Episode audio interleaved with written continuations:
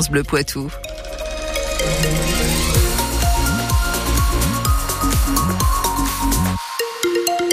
Douceur aujourd'hui, température maximale sur le Poitou jusqu'à 14 degrés.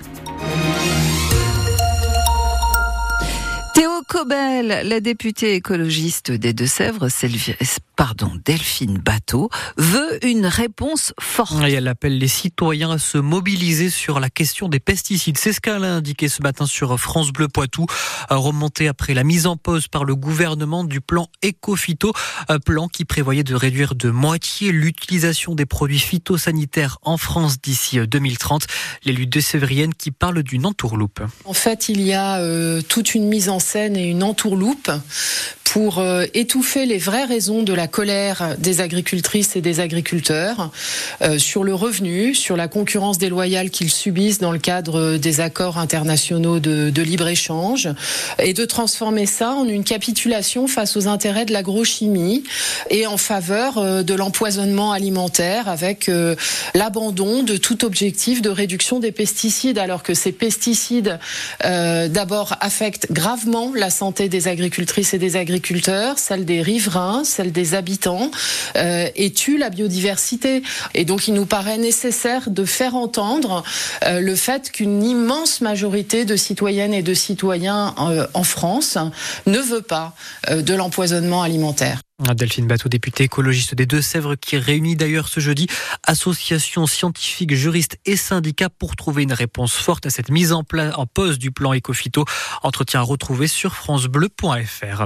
Euh, toujours en politique, la suite euh, du remaniement encore en suspens près d'un mois après la nomination de Gabriel Attal à les postes de ministre délégué et de secrétaire d'État toujours pas attribués. Hier, François Bayrou a déclaré avoir dit non pour entrer dans ce gouvernement suite à l'absence, je cite, d'accord profond sur la politique à suivre, lui qui déplore également la rupture entre la base et les pouvoirs. Déclaration qui ouvre une crise au sein du camp présidentiel, mais aussi au sein même du Modem. L'actrice Judith Godrèche sort du silence. Oui, témoignage très fort ce matin chez nos confrères de France Inter. Elle est revenue sur ses accusations à l'encontre de Benoît Jacot, elle qui confirme avoir porté plainte contre le réalisateur, notamment pour viol, faisant référence à la relation qu'elle entretenait avec lui alors qu'elle n'était qu'une adolescente. L'actrice qui a aussi accusé un autre réalisateur, l'ex-compagnon de Jane Birkin, Jacques Doyon. Il aurait abusé sexuellement d'elle à plusieurs reprises alors qu'elle était mineure, notamment sur le tournage du film La fille de 15 ans ce qui s'est passé dans, dans la maison de Jane, dans le bureau de Doyon, bon, ça personne l'a vu, puis j'en ai parlé à personne. Mais ensuite sur le tournage, oui, ça c'est ça c'était euh, hallucinant. En fait, il a viré l'acteur et il s'est mis à la place. Et puis tout d'un coup, il décide qu'il y a une scène d'amour, une scène de sexe entre lui et moi. Et là, on fait 45 prises. Et j'enlève mon pull et je suis torse nu et il me pelote et il me roule les pelles. Et il y a Jane qui est là derrière le combo et c'est une situation... C'est Jane Birkin Ouais. Une situation extrêmement douloureuse pour elle, euh, qui moi me met... Euh... Parce qu'elle est sa femme à l'époque Bah ouais. Mmh. Judy Groda sur France Inter qui a également porté plainte donc contre le cinéaste Jacques Doyon pour viol sur mineur de 15 ans. La région Nouvelle-Aquitaine risque bientôt de devoir payer 22 millions d'euros de plus pour faire rouler ses TER déboutés la semaine dernière par le Conseil d'État. Elle avait saisi avec sept autres régions la plus haute juridiction administrative pour contester l'augmentation abusive selon elle des péages ferroviaires par la SNCF Réseau, plus 33% sur les deux prochaines années. Le mois de janvier 2024 est le plus chaud des mois de janvier jamais enregistré sur la planète. C'est ce qu'indique ce matin l'Observatoire européen Copernicus. Conséquence, pour la première fois, la planète a dépassé sur 12 mois consécutifs la barre des 1,5 degrés de réchauffement par rapport à l'ère pré-industrielle.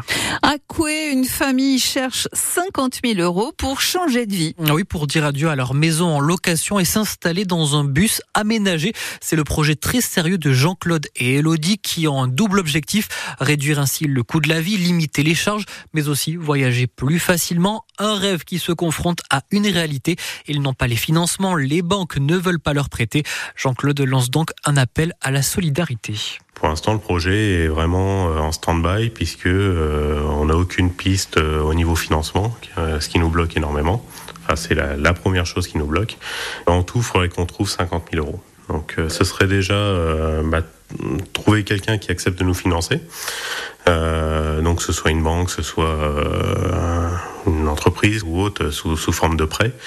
Et euh, ensuite euh, faire appel aux, aux transporteurs de, de, la France entière pour pouvoir commencer notre projet. On espère qu'il y ait une personne qui soit à l'écoute et puis qui, euh, qui comprenne notre projet et, euh, et qui, qui accepterait de nous sortir de, de cette galère pour pouvoir le, le démarrer quoi. Ah, Jean-Claude, et si vous voulez venir en aide à cette famille, à ce projet, on vous a mis les informations pour les contacter sur francebleu.fr. Et puis de l'or, de l'argent et du bronze, on connaît à quoi ressembleront les médailles pour les Jeux de Paris 2024 dessinées par le joaillier de la place Vendôme Chaumet et fabriquées par la Monnaie de Paris.